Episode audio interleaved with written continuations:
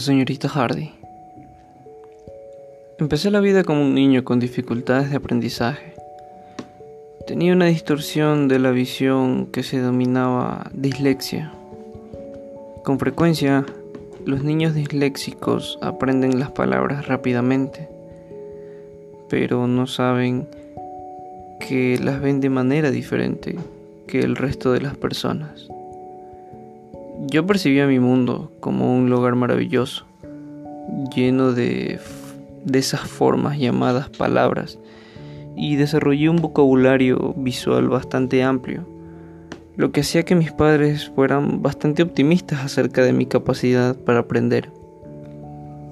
En primer grado descubrí con horror que las letras eran más importantes que las palabras. Los niños disléxicos las dan vuelta y las escriben hacia atrás. Ni siquiera las ordenan en la misma forma que los demás. Así es que mi maestra de primer grado me clasificó como incapacitado para aprender. Escribió sus observaciones y se las pasó durante el verano a mi maestra de segundo grado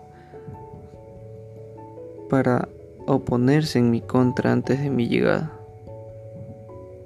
Otro problema que enfrenté es que los niños disléxicos a menudo ven la respuesta a un problema de matemática, pero no ven el proceso como cualquier otra persona. Llegué a segundo grado con la capacidad de ver los resultados de los problemas, pero sin la más mínima idea de cuál era el proceso para llegar a ellos. Y descubrí que el proceso era más importante que la respuesta. Para ese momento, el proceso de aprendizaje ya me había intimidado por completo. Así que empecé a tartamudear, incapaz de hablar con seguridad, de realizar las funciones matemáticas normales y ordenando las letras de manera incorrecta era un completo desastre. Entonces desarrollé la estrategia de mudarme al fondo del aula permanecer oculto. Y cuando me pescaban, me llamaban y murmuraba, o simplemente tartamudeaba, un simple no sé. Eso selló mi destino.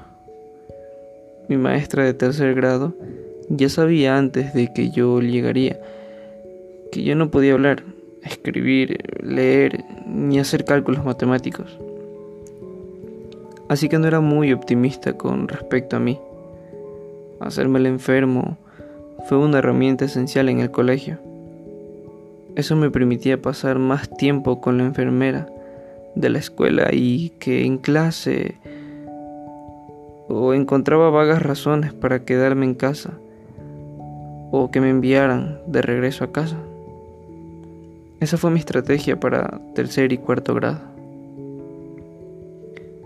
Justo cuando estaba a punto de morir intelectualmente ingresé a quinto grado y Dios me puso bajo la tutela de la sorprendente señorita Hardy, conocida en el oeste de los Estados Unidos como una de las maestras elementales más formidables que jamás haya caminado por las montañas rocosas.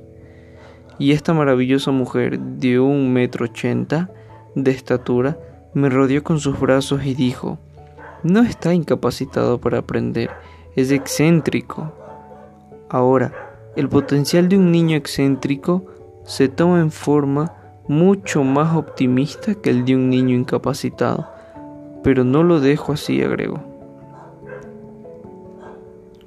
He hablado con tu madre y me dijo que cuando lees algo lo recuerdas casi fotográficamente.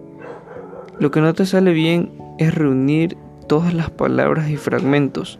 Leer en voz alta también parece ser un problema. De modo que cuando vaya al llamarte para leer en mi clase, te lo haré saber por adelantado, para que puedas memorizar el texto en tu casa la noche anterior. Y luego fingiremos frente a los otros niños tu mamá también me dijo que cuando le echas un vistazo a algo lo entiendes y puedes hablar muy bien acerca de ello. Pero cuando te pide que lo leas palabra por palabra o que escribas algo acerca de eso, pareciera que te trabas con las letras y pierdes el significado. De modo que cuando les pida a tus compañeros que lean y escriban en hojas de ejercicios que les doy, puedes hacerlos en tu casa, bajo menos presión y traérmelos al siguiente día.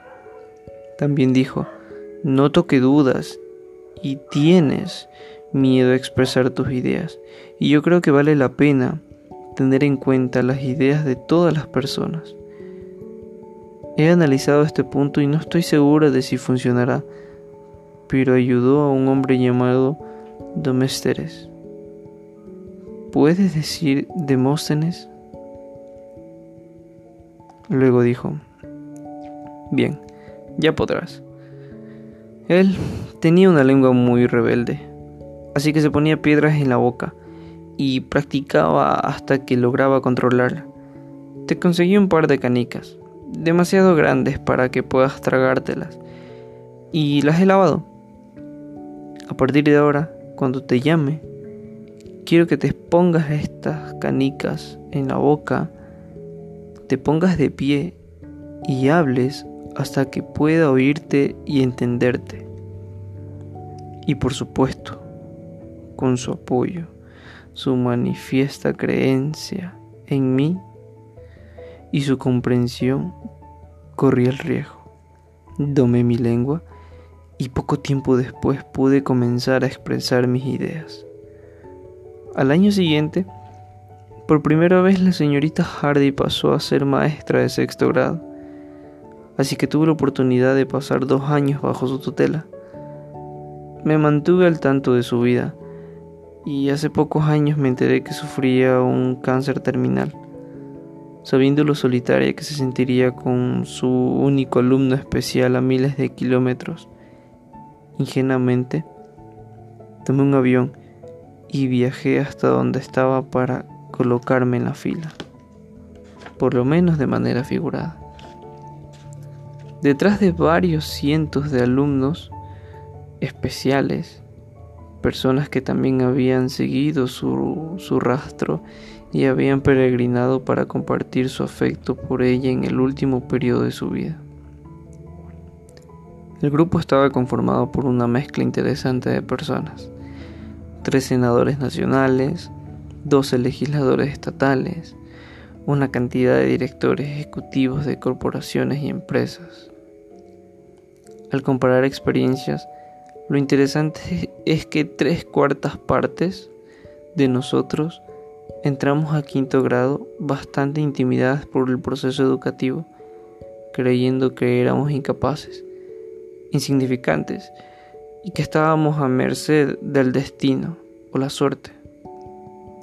Surgimos de nuestro contacto con la señorita Hardy creyendo que éramos personas capaces, importantes e influyentes con la capacidad de marcar una diferencia en la vida si lo intentábamos.